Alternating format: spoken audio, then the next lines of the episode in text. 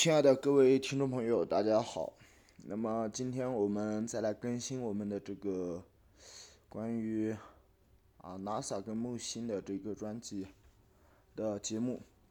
那么回顾上几期节目的话，我们简单介绍了这个木星和 NASA 的概况，然后回顾了先驱者的这个十号跟十一号以及旅行者号的两艘探测器对母星啊对木星的探索以及和它的卫星的探索。那么这期节目的话，我们将为大家带来的是 NASA 的一艘啊比较特别的探测器。那么特别之处就在于，这是一艘专门用来啊探测火星的探测器。那么它的探测器的名字呢，就叫做伽利略号。那么我们首先的话啊，让我们一起对这个伽利略号这个探测器进行一个大致的了解。那么就像上面提到的，中文名称自然是伽利略号探测器。那么它的外文名的话，就是这个伽利略的外文名，也就是 Galileo。然后啊，它当时的作用或者目的的话，是为了研究木星及其卫星。然后是在一九八九年升空的，所属的机构自然是美国的国家航空航天局、美国宇航局，也就是 NASA。那么是在零三年九月二十一日坠落的。那么过程的话，我等一下会给大家详细说明。那么于一九八九年八月十八日由亚特兰蒂斯号航天飞机啊送入轨道的伽利略号木星探测器，是 NASA 第一个直接专门用来探测木星的航天器。那么和之前的啊探测器一样，它肯定是会携带着很多科学的仪器的。那么它携带的东西主要有啊摄像机、近红外勘测分光仪，然后磁强仪、疑云仪、大气结构仪等十七种科学仪器。啊，主要的目的是用于探测木星大气的构成、云层的温度、结构、磁场等方面的啊勘测与研究。那么它的动力和组成的话，啊，给大家介绍一下。那么伽利略这艘探测器其貌不扬，大小相当于一辆跑车，所搭载的仪器只有十件，控制它神经中枢的电脑更是只有相当于啊 iPhone Two，也就是美苹果二的性能。形状是呈不规则的长方体、长形体，啊，是美国迄今最精密的。星际飞行器之一，前后费时约三十年，研制的经费更是达到了三十六啊十三点六亿美元。整个发射的计划耗资大概是十五亿美元。那么提到这个探测器的动力装置的话，它是啊具有一具核动力装置，然后内装有二十二点七公斤的放射性铀二三八，然后。整个探测器的组成是由木星轨道器和载入器两部分所组成的。呃，在到达木星约前一百五十天的时候，两者就会分离。然后轨道器是环绕木星运行进行探测，载载入器则啊要深入木星的大气层进行考察。那么我们分别来介绍一下这个轨道器跟载入器的具体的一些情况。那么轨道器的话，嗯，是由美国的喷气推进实验室设计的、制造和操作的，其总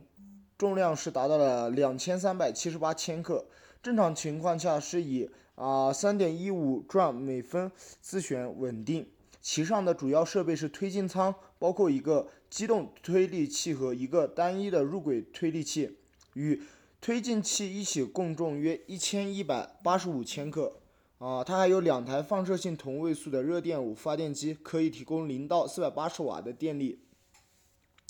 同时，它还有一个约为五米直径的高增益天线，啊，高增益的地球通信天线，用 S 和 X 波段的呃波段与地球进行通信。然后定向的精度是达到了零点一度。然后轨道器上还装有许多。啊，精密的探测器主要包括 CCD 摄像机，发回的照片清晰度比旅行者号探测器啊高约两啊二十到一千倍左右。呃，可以分辨出木星表面呃三十到五十米范围的细节。啊，同时它还有这个近红外绘图分光仪啊，这种仪器的话是可以探测出氮、磷、呃磷化氢、水、甲烷，呃然后锗等这些组成的嗯组成组分。同时，这个紫光呃紫外分光计是能够探测出氮、氢和氧等。啊，光子偏振辐射计可以测量偏振光和光强度。啊，其中的磁强针和高能粒子检验器等离子，啊，测验器等离子体波分系统。然后后面的这个等离子体波分系统的话，是用来测量电场和磁场的变化。啊，它还携带了这个尘埃粒子检测器和重离子计数器等等等。啊，主要是用于对木星的磁场、啊磁层等等等进行研究。那么介绍完这个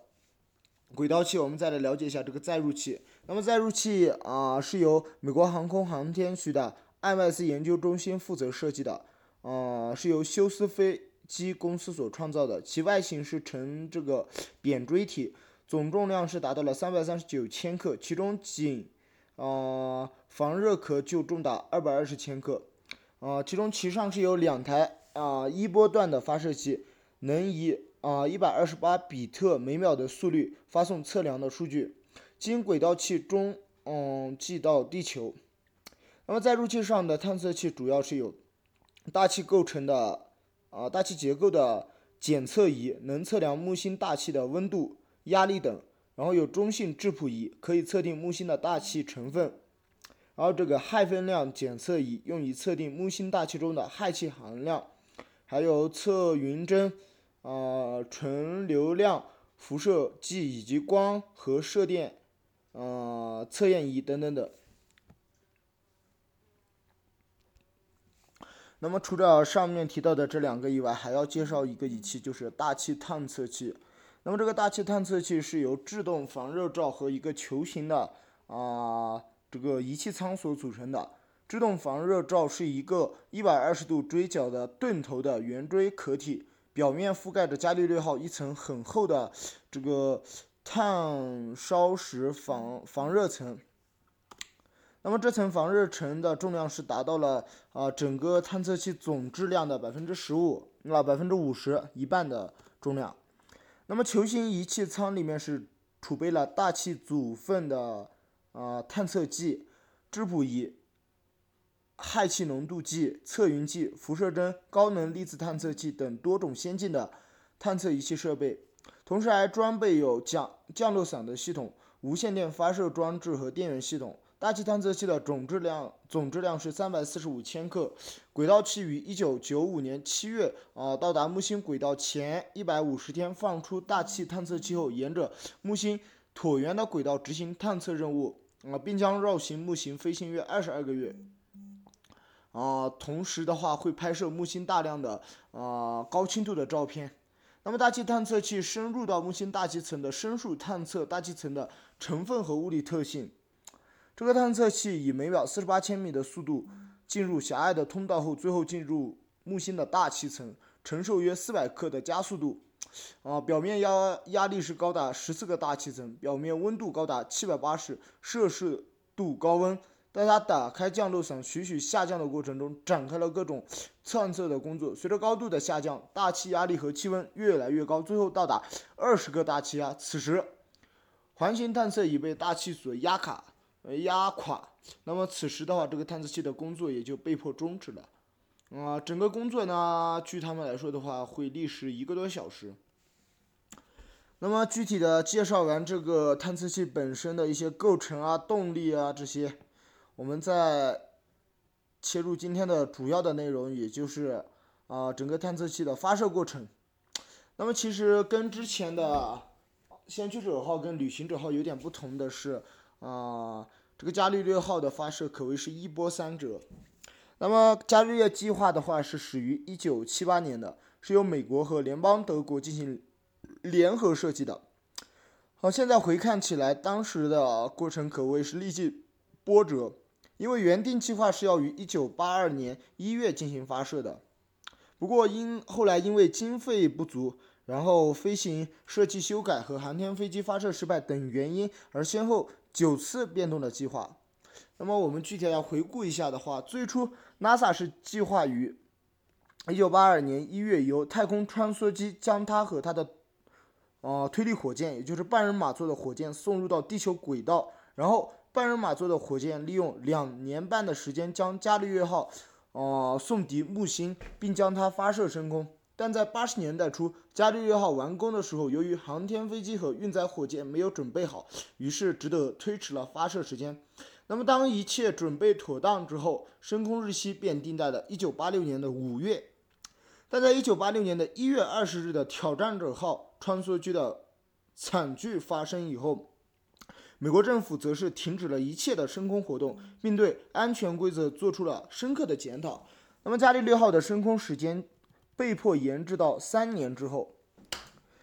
此后呢，这个新的安全准则也是随之增加的，包括使用低功率的推进火箭，并禁止在航天飞机的运送舱内放置燃料。这意味着半人马座火箭即将取消。为了进入预期的轨道，太空船会先进入金星的轨道，再借助引力来加速，啊，在两度折回地球加速，然后前往木星。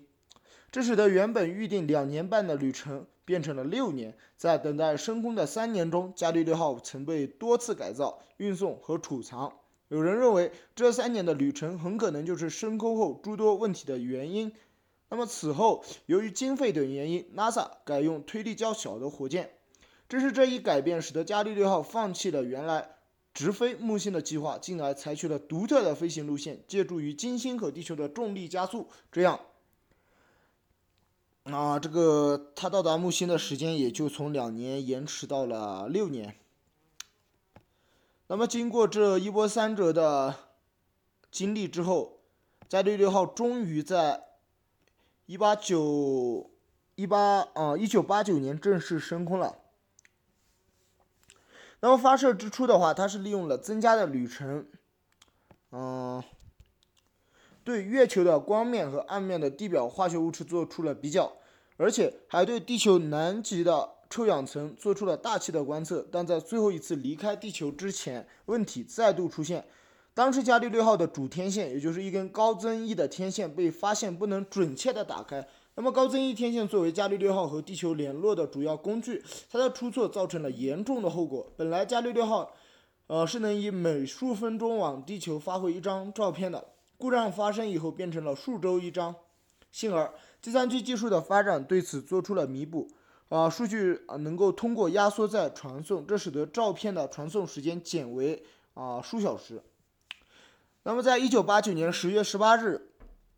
啊，伽利略号的木星探测器正式离开了亚特兰蒂斯号航天飞机以后，首先是飞向了太阳。此后，按照预定的路线，先于一九九零年二月掠过金星，再于同年的十二月的和一九九二年的十二月两次掠过地球，以充分利用它们的引力来加速，然后才正式踏往飞往木星的征程。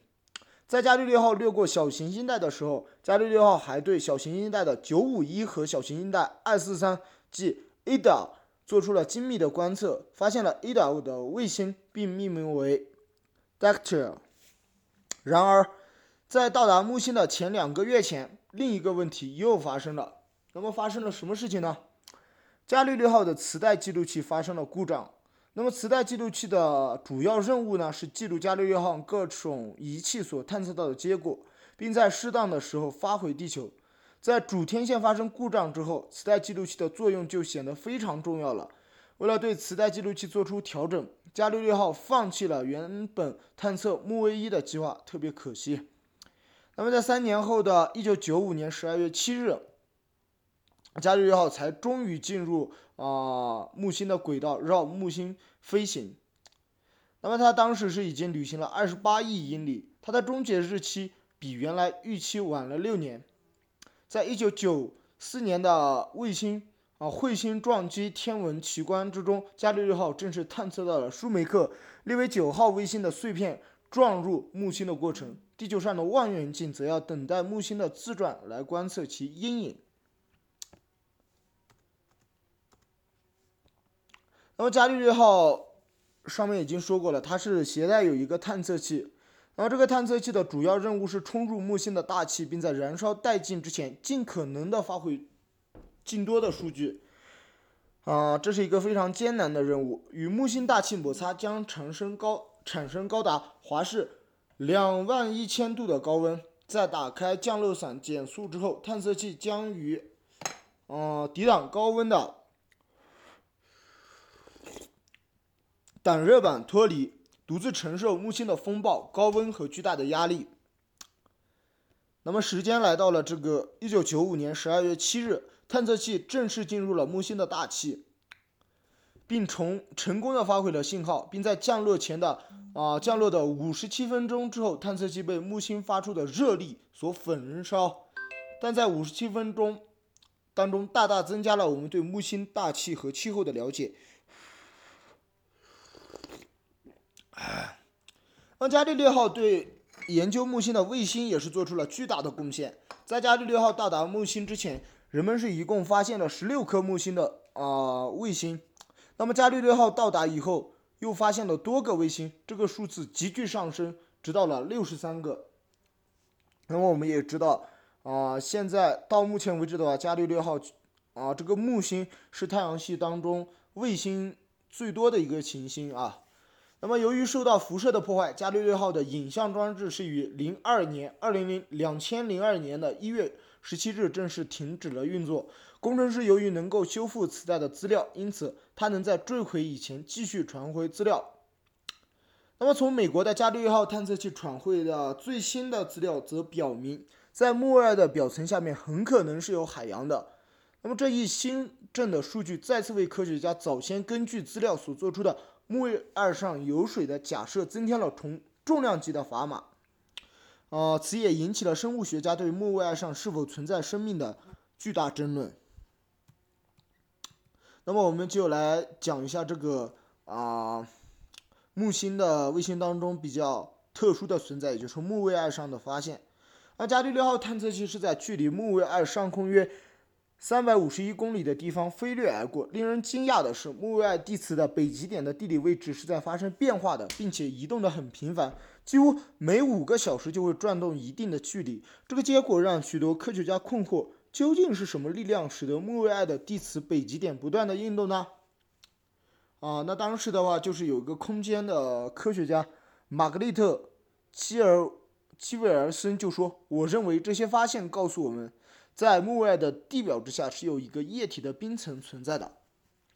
那么，按照科学家的解释，如果在木卫二的表层之下有一个液体的传导层，诸如盐水层，那将可以最为完美的解释这种磁性极点的不断变迁的情况。啊，同时，这个科学家基尔维森据此就表明，这些新发现对于木卫二上存在海洋的假设是非常具有说服力的。那么，在伽利略号的任务结束以后，美国太空总署还下了一个探测器的，嗯，计划。那么，该探测器名为木星冰月轨道器，也就是 Jupiter Atmos Orbiter Jim，啊，正处于草拟阶段。那么，以后我们有时间的话，我们一定要回来讲一下这个轨道器啊，也就是木星冰月轨道器。那么我们再来回顾一下这个伽利略号在木星探测过程中所创造的记录。那么上面已经提到了，它原定的约两年的使命先后被三次延长。那么在一九九五年十二月飞抵飞抵到这个环木星轨道后的七年多的时间里，它创造的记录就有绕木星运行了三十四周，与木星主要的卫星三十五次相遇，发回包括一点四万张。照片在内的三万兆比特的数据，在木星的三颗卫星上发现了地下液态盐水存在的证据。第一次从轨道器上对木星系统进行了完整的考察，第一次对木星大气进行了直接的观测。那么伽利略号的观测进一步加深了人们继旅行者之后对木星及其卫星系统的了解，例如木卫二有自发的偶极磁场和地下的盐冰海洋，木卫二上剧烈的板块构造等等等。啊，那么后来，美国旅行，美国这个宇航局，也就是 NASA，原打算让伽利略号在环木星轨道上继续运行下去，但探测器上有关木卫可能存在海洋的发现，使当时的专家们改变了想法。因为伽利略号的主要使命并不是去寻找外星生命，在设计时，探测器没有经过消毒的处理。当它的燃料即将用尽时，在木星引力的作用下，轨道可能会发生变化，并可能与木卫二相撞。理论上，探测器与木卫二相撞可能导致地球的微生物在木卫二上立足，这种情况将会影响外来在这未来在这颗卫星上寻找呃本土生命的工作。那么当时 NASA 就决定，在伽利略号燃料。还未完全用尽，还能操控其运行轨道之时，将它葬身于木卫二之外的其他天体上。那么最后，这个安葬地就最终被定在了木星本尊。而 NASA 的伽利略号探测器是飞船是以美国的时间零三二零两千零三年九月二十一日下午，北京时间九月二十二日凌晨结束了在木星的八年使命。这将也是美国航空航天局自一九九九年在月球。勘探者探测器就是 Lunar Prospector 以来首次控制探测器在地球之外的天体上坠足坠毁。那么按照预期，它撞向了木星这颗啊太阳系最大的行星，而科学家们也在地球上热烈的庆祝。在坠毁之日，伽利略号。哦，将会运行到木星的表面，然后以大约每小时十七万公里的速度坠入木星大气层。伽利略号与木星大气摩擦过程中形所形成的高温会使得探测器发生剧烈的燃烧，并最终毁于木星。与伽利略号探测器计划有关的约一千五百名各界的代表，届时将聚集于美国航空航天局的喷气喷气推进实验室，为这颗探测器送终。那么，当时负责这个伽利略计划的是一位美国的女士，名字叫做特里格女士。那么，探测器坠毁的当天，她就说道：“在伽利略号宇宙飞船已经老化，燃料快要用尽，而且不断暴露在辐射下，在宇宙飞船脱离我们的控制之前，它以受到控制的方式了结。这样做是对的。”那么，对于参加建造、发射和照顾伽利略的人来说，九月二十一日将标志着一个时代的结束。NASA 在加州的帕萨德纳的推进实验室发言人艾格尔表示，实验室在美国东部时间下午三点四十分，就是北京时间啊凌晨三点四十多的时候，是与飞船失去了联系。比预期的时间早了两小时三十六分钟，啊，当时有一千多人围绕着伽利略进行工作，他们都来到了实验室庆祝任务的正式结束。那么，或许这个时候有人就要问到了：既然伽利略号劳苦功高，而且性能十分稳定，为什么非得让它撞到木星大气层焚身灭迹呢？美国宇航局的答案是非常明确的，因为正是他的伟大发现决定了他最终悲壮的命运。上面其实已经提到了。那么我们再来引用当时美国航空航天局太阳系探索部门的负责人科伦·哈特曼的一句话。那么他说：“人类进行太空探索最想揭开的一个谜是：茫茫的太空中，地球生命真的是孤独的吗？”伽利略号探测器让人类看到了外星球生命的希望，因为它从木星的卫星欧巴楼上发回的照片显示，也就是木卫二上发回的照片显示，这颗木星的卫星有一片海洋。在地球上，水就意味着生命，因此在地球之外的其他星体大气中，如果发现有水的迹象，那么就意味着生命的绿洲。伽利略号上的燃料即将用完，一旦没有燃料的话，那么这个宇宙探测器就将失控，有可能撞向欧罗巴的海洋之中。伽利略号上的地球细菌可能在那片陌生的外星海洋上生存乃至发展起来，从而污染了遥远的欧罗巴海洋，威胁到那里可能存在的外星生物。与此同时，伽利略项目的负责人克劳迪亚就说。让伽利略号探测器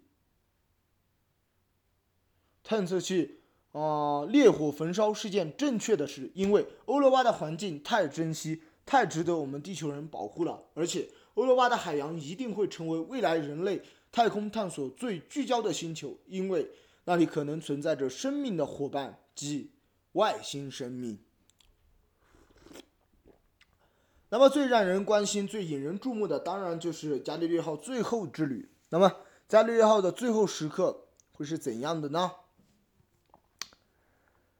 那么伽利略号先是要进入到木星上空汹涌的高能辐射的粒子海洋当中。伽利略号探测器之前的数据也进入了这一极度危险的粒子海洋之中，承受探测器原先设计四倍以上的辐射。探测器将为此付出巨大的代价。也就是部分的仪器将会被损毁，照相机将会被震碎，探测器内部的啊内载的记忆也将会渐渐的失去。那么在二零零二年的十一月，探测器再度进入了危险的地带，结果承受了相当于一天能杀死人一千次的强烈辐射。这次伽利略号探测器进入危险地带之后，搭载的系统会进入安全模式，但仍会顽强的向地球送回大量的数据。几个小时以后，探测器将会彻底的沉没。美国东部时间，二零零三年九月二十一日下午十六时，伽利略号将转至木星的背面，紧接着它将以十万英里的时速撞向木星上空的云层，由此产生相当于太阳表表面两倍以上的温度和巨大的气压，将在几分钟内将探测器化为乌有。啊，那么讲到这里的话，就把这个 NASA 的又一艘特别伟大的木星探测器伽利略号介绍完了。啊，在节目的最后呢，我们再做一个稍微的总结吧。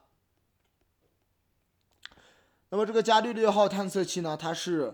美国宇航局，就是 NASA 发射的最成功的探测器之一，也是最至今最精密的星际飞行器之一。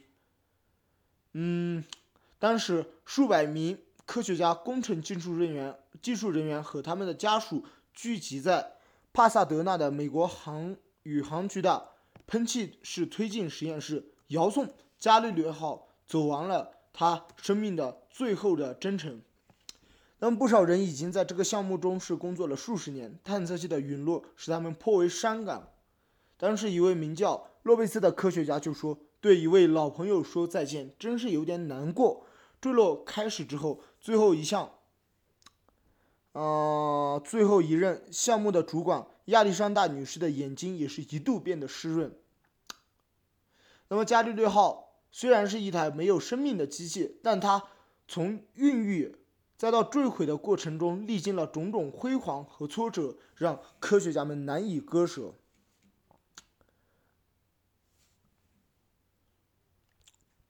与此同时，它也成为了 NASA 有史以来最伟大的太空探测器，因为它第一个拍到了月球和彗星在一起运动的照片，第一个拍到了星际大爆炸的壮烈景象。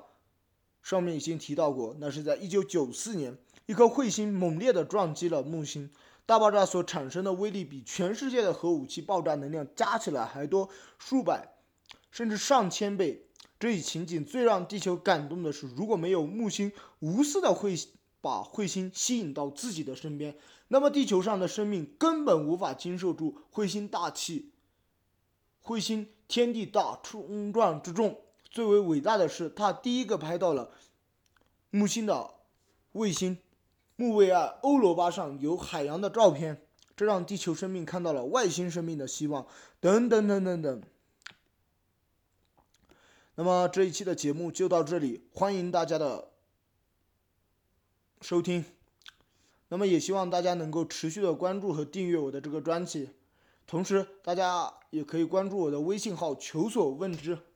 里面有我们每一期节目的这个花絮跟文字，还有精彩的图片。谢谢大家。那么下一期节目的话，我们将会为大家带来 NASA 的又一所啊又一艘特别伟大的探测器啊，这艘探测器的话，其实远比伽利略有名的多，而且是。比较广为人知的，那么要介绍的就是卡西尼号。谢谢大家。